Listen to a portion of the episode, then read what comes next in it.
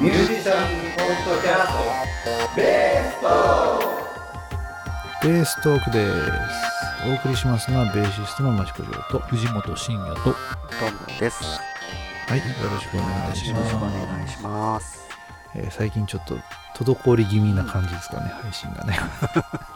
ちょっと追い上げていかないといけないなと思いますけど。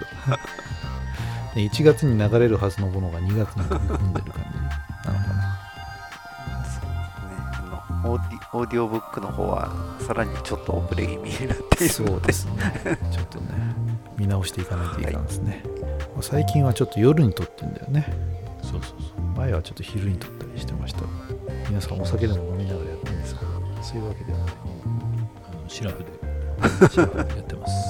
あれトムさんはあんまり飲まないんだっけ？私ははい基本飲まないで。飲まないはい。飲もうと思えば飲める。うんいやでも基本飲めないですね。飲めない。何年か前に飲むんだとか言って飲み会行ったけども中ジョッキ全部飲めなかったですねビール。ああなるほどね。気持ち悪くなっちゃって。なるほどね。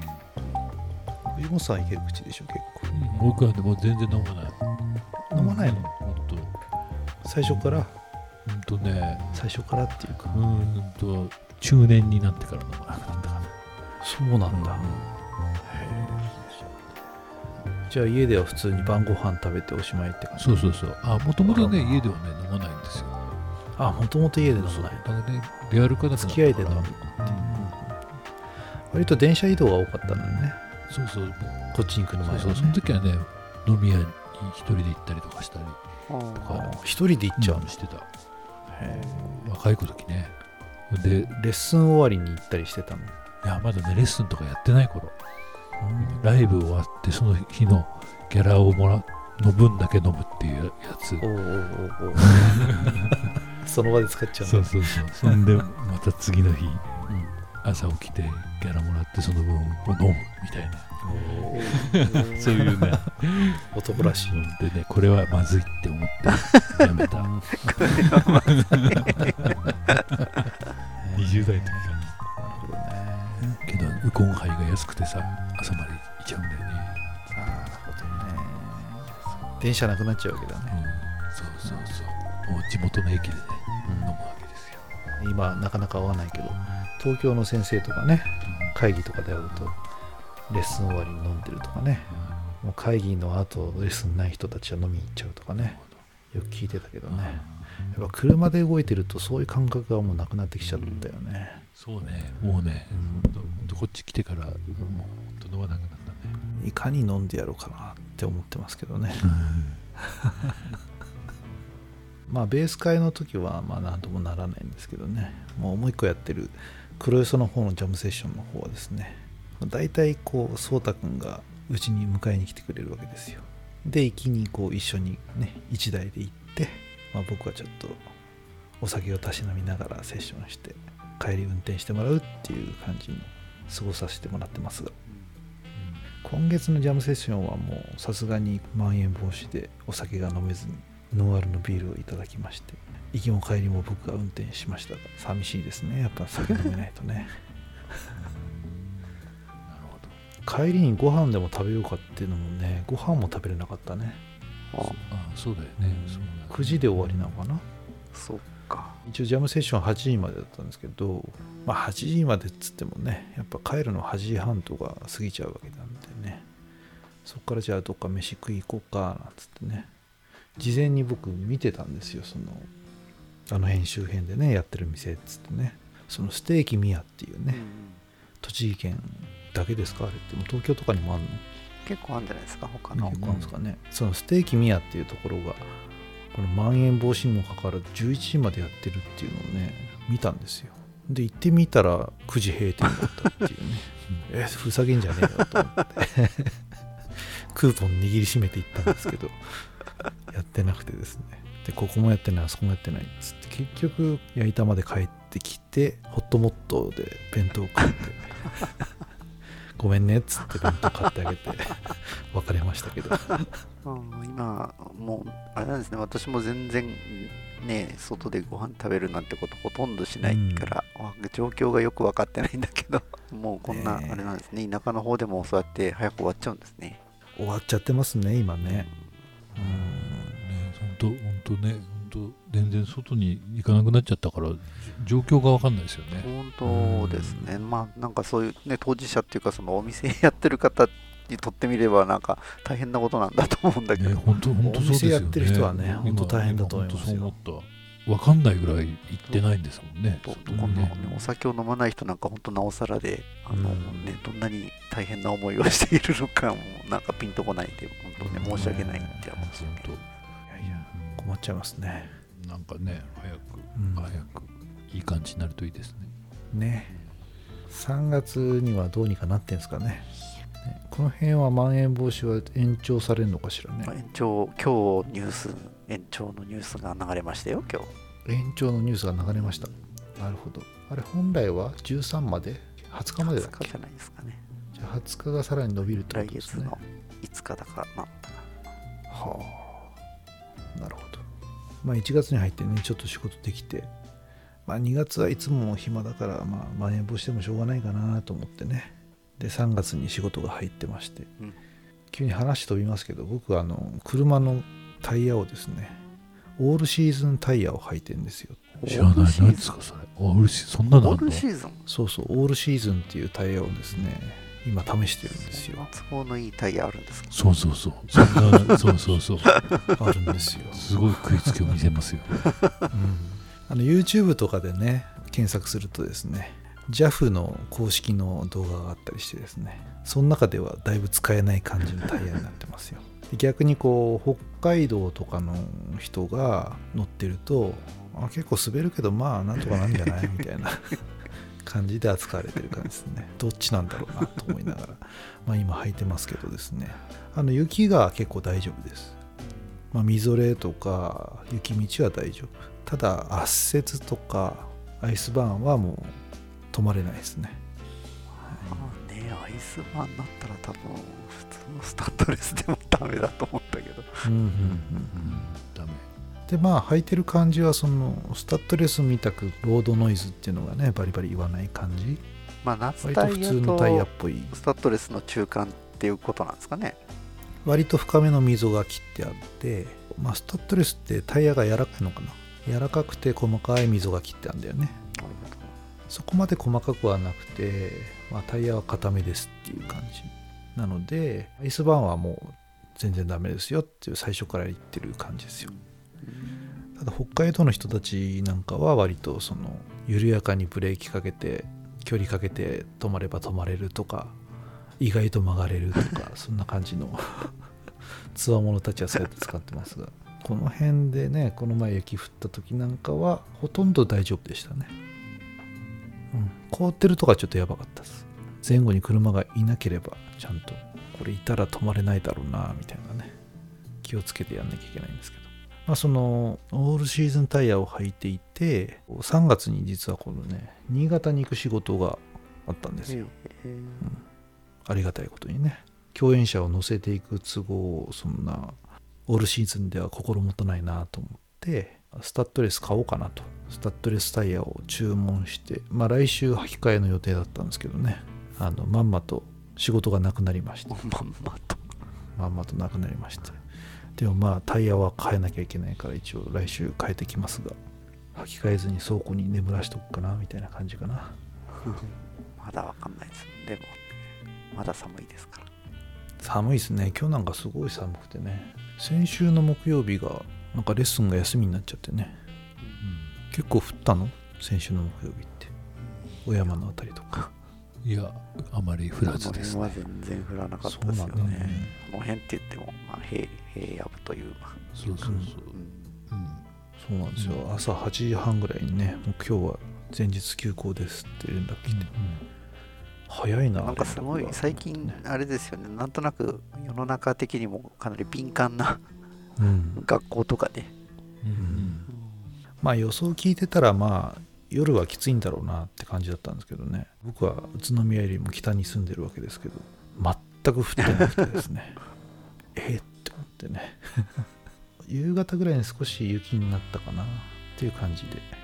はいまあそんなわけでですね、まあ、ちょっと無駄話が長くなりました えっとまあ、買ったものみたいなものがねえトムさんと私はありますのでその辺の話をしましょうかね。そうしましょうですけど。話すほどのなんか別に大層なあれじゃないんですけれど。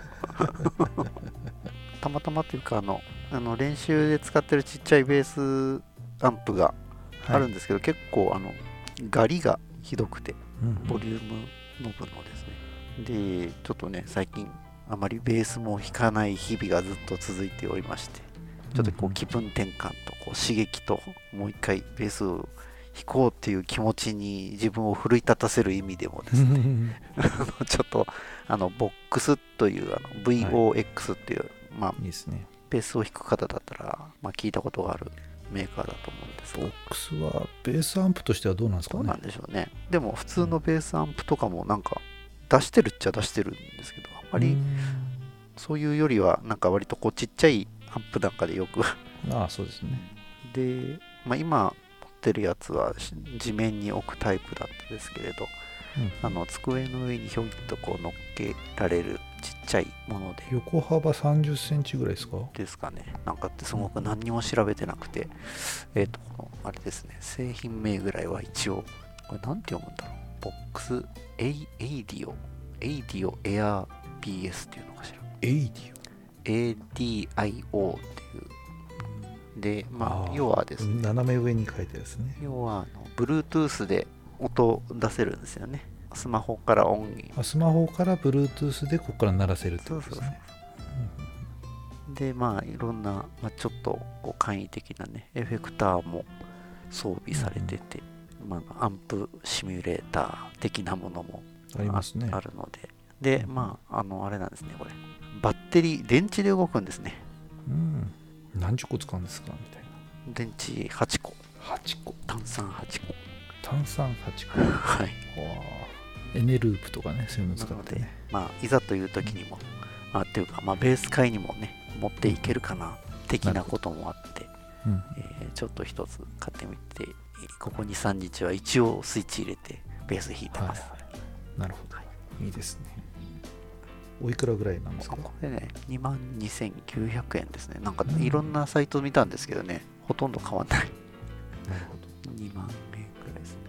結構最近この辺こういうね小さいのでもちゃんとねベースらしい音が鳴るようなものが出てきてますからね。うんなんか最初はねもっとあのすごいおもちゃみたいのを買おうかなと思ってたんだけどなんかうん。いろいろ探してるとねまあどうどうせだったらちょっとまあ本当はまんまでお金を使わないつもりだったんですけれどね、そうそうボックボックスっていうとなんとなくビートルズっていうイメージがあったわけですよ、うんうん僕の中で。うんでなんでだろうなと思って今ちょっと調べてみたんですけど。うん。そしたらあれなんですって。ビートルズが初めにレコーディングうん。で普通に自分のアンプうん。持ってったらもうボロボロではこれじゃダメだっつんであの人何でしたっけ？あの人。あのポール・マッカートニー。マネージャーさん。マネージャー。さんがね、ボックス社に新興ブランドだったへえほだからボックス社にボックスっていうか JMI 社って書いてあるね。うん。でビートルズは売れるからタダでアンプ貸してほしいっつって、あそうんだ。の代わりビートルズをタダで宣伝に使っていいからっていうふうにやってそれが成立してボックス使うようになったですって、うんでホワイトアルバムでフフェンダー使ってうん。それ以降がフェンダーなんだって書いてありますね。うん。けどこれ誰か人のこうブログの記事だから本当かどうかわかんないけど。うん。けどまあけどねこのうん。一緒にね写真もねベースとビートルズのがボックスのアンプの広告に載ってる写真も載ってるからあながち嘘ではないんじゃないかへえ。なるほどね、うんうんじゃあビートルズのおかげで有名になったみたいなとこはあるわけですね。へーうんそうそうそ時代を感じますね。うねうん今度のベース会にぜひちょっとバッテリーでどれだけ動くのかを試すのにちょっと持ってってみます。うんうん席の方で軽く音出すのにね。軽く音いいですよね。さてじゃあ私の方なんですけど私はですねウッドベースの調整にこの前行ってきたんですよ。例の原バス屋さんっていうところですねあの結構原バス屋さんってね、まあ、Facebook とかで検索してもらうと原バス屋さんのページがあって、まあ、いろんな記事があってね結構興味深いことをいろいろ書かれてる感じなんですけど、まあ、今回は僕はですね去年に指板を変えましていろいろこう交換したわけなんですけど、まあ、とても良くなるようになったんですが1弦が強くて4弦が弱いとかねウルフって言ってなんかこう共鳴しちゃって変な音がするみたいな症状があるんですけど、まあ、それちょっと悩んでいてで先週かな？先々週かな？調整に出しに行ったんですね。で動画でもね結構見れるんですけどコマの部分をね削るんですよ。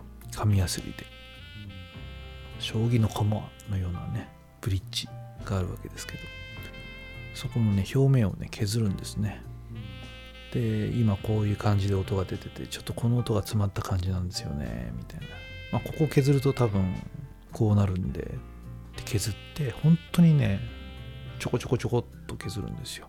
で音出すと言った通り変わるんですね。もう目の当たりにしましたよ。で多分これをやると多分こっちの音がねこうなっちゃうと思うんですけどそれは後で直しますんでとかっつって。その通りになるんだよね。っていうね。面白いなと思ってね。本当その人にしかできないことなのかなと思いますね。普通はこうウルフが出ちゃうとウルフキラーって言ってねあの重りのようなものをつけてその共鳴をなくして、まあ、要は楽器を鳴らなくして目立たなくするっていうやり方が主だったんですけど、まあ、その人はね駒を削って消せますよっていう感じで言っていて。で多分真似できますよみたいなこと言われたんですけどね、うん、真似するには多分ねそのブリッジを削ってねこの音がどうなるかって研究しなきゃいけないわけですよねきっとね、まあ、すごくまたいい音になって帰ってきたので、はい、まあウッドベース弾かれてる方ね結構あの駒を見れば原バス屋さんでやったなっての結構バレる感じの。バレる。ね、セッティングなので、うん、知る人を知るというかねああこれ原発屋さんでやったんでしょってねすぐ分かっちゃうという感じ。でね結構面白いですね。それもあれですか？こうも自分で持ってって目の前でそういう施工施工というか。うん、目の前でちょっと音鳴らしてちょっねとやるともう全然音が変わっちゃう。変わっちゃいます、うん、もうちょっともうちょっと軽くしたいですね。とかね。もうちょっと響くようにしたいですね。とかね。もうちょっと芯があるようにしたいですね。とかねで向こうから聞いた感じで、うん、この音もうちょっとこうした方がいいんじゃないですかとかっつってね。うまいことだからね失敗せずにできるもんだなって思いましたね。多分やりすぎちゃうともうコマが薄くなりすぎてね。壊れちゃうとかね。そうそう。削っちゃうってことは戻れないですもんね、そうそうそうそうそう。髪の毛を切るよううん。にあれですね、伸びてこないわけですから、や やりすぎちゃいましたってうん。ね。いうことは許されないですもんね。許されないですよね、うん、見事でしたねやっぱね。で最新というか、まあ、最近発見したらしいんですけど駒に弦が乗ってるわけですけどそこに溝を掘るわけなんですよね、まあ、ベースのブリッジの溝を掘ってると思うんですけどその溝をねこう角度つけて切ると音が太くなんですよっていうのをやっていてもう行った途端にそれをやってね音がすごい変わりました。こんな何年もやっててこんなの最近気づいたんですよなんつってね言ってましたけど。まあすごい研究熱心な人ですねという感じですね。うん。まあそんな調整をした楽器でですね。まあ今ほとんど演奏がもうなくなってしまったのであのベース会でもお世話になってますあの若手の2人とですね。練習会をちょっとしてきまして。え金大臣というお店をね、まあ、昼間借りてですねちょっと練習をしてきました。配信の時に買った機材でね、まあ、録音してみようかなと思ってね、まあ、いい感じに録音できてやってたわけなんですけど、まあ、その時にまた新たにですねオーディオインターフェースを買いましたという感じで。Zoom のですね U22 というやつですね。ハンディタイプの、まあ、入力が1個しかなくてみたいなやつなんですけど、まあ、これだと多分持ち歩いてまあ、出先でパソコンつないでかスマホつないでパッと録音できちゃう感じの機材かなと思うのでまあ1個持っておきたいなと思って買いました。でなんで買ったかというとですねこれね前に買ったやつはね U の44ってやつなんですよ。でそれは2発しか入らなくてアダプターをつけるともう2発増えるんですけど、まあ、4チャンネル入る感じなんですけど要は電源取れるところが2つしかないんですよね。ファンタム電源のマイクが2個しか刺さんなくてもう1個ファンタム電源取るマイクをこれにつないで連動させてうまいこといかないかなと思ってやろうと思ったんですけど今んとこうまくいってないです。何の話なっちゃうんですけどその練習会ってのがね結構ね5時間ぐらいやったのかな。そそれ要は練習会だからお客さんがいないわけですよね。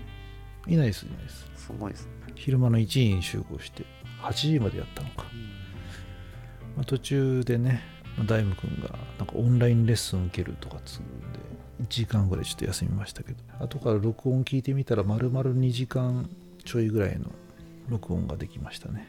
で Logic Pro 使ってんだよね藤本さんね。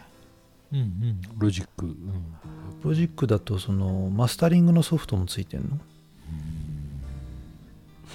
わからない。マスタリングがねやっぱできないとやっぱ違うの？あのやっぱ音圧がないじゃない？あ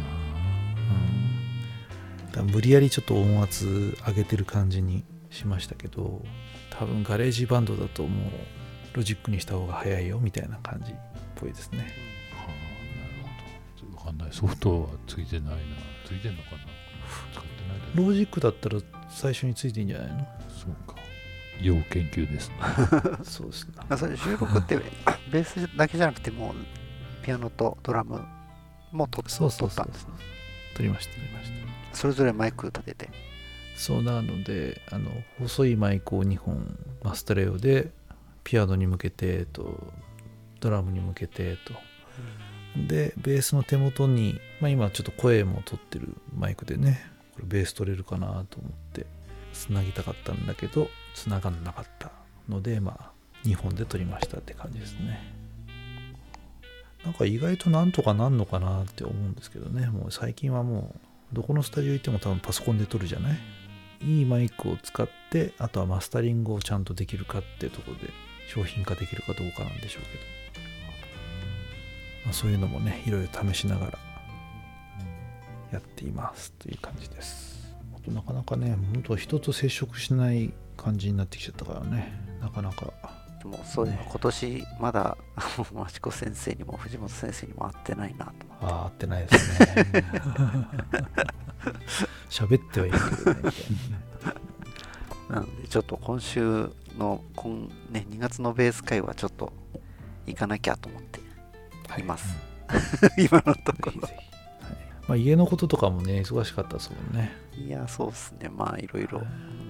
先月はまん延防止になるかどうかっていうことで大事を取ってみたいなことですもんね。ちょうどねあのうちの子供の学校で濃厚接触者が出た、出たとか言って休校みたいなまあ。ことにちょうどあの日。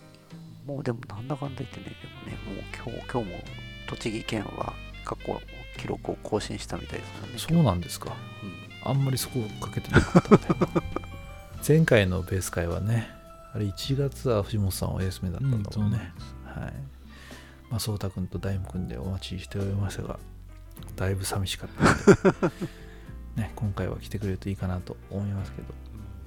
この配信が流れるのだと多分2月のベース会が終わった後だと思うので ね。3月の方でぜひお待ちしておりますがほぼ第3土曜日でやりたいなと思ってますのでまあベースの人はね本当は来てもらって情報交換の場になるようなジャムセッションをやっておりますのでぜひえーどんなことやってんのかなというのをねホームページで見てもらったりしてたどり着いてもらうといいかなと思います。はい。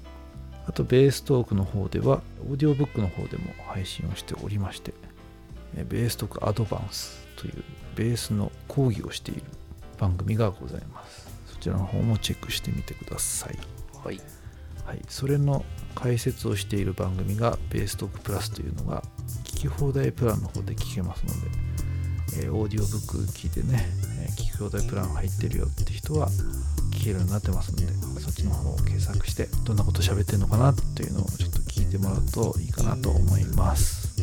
はいということでこの後はベーストークプラスを聞いてください。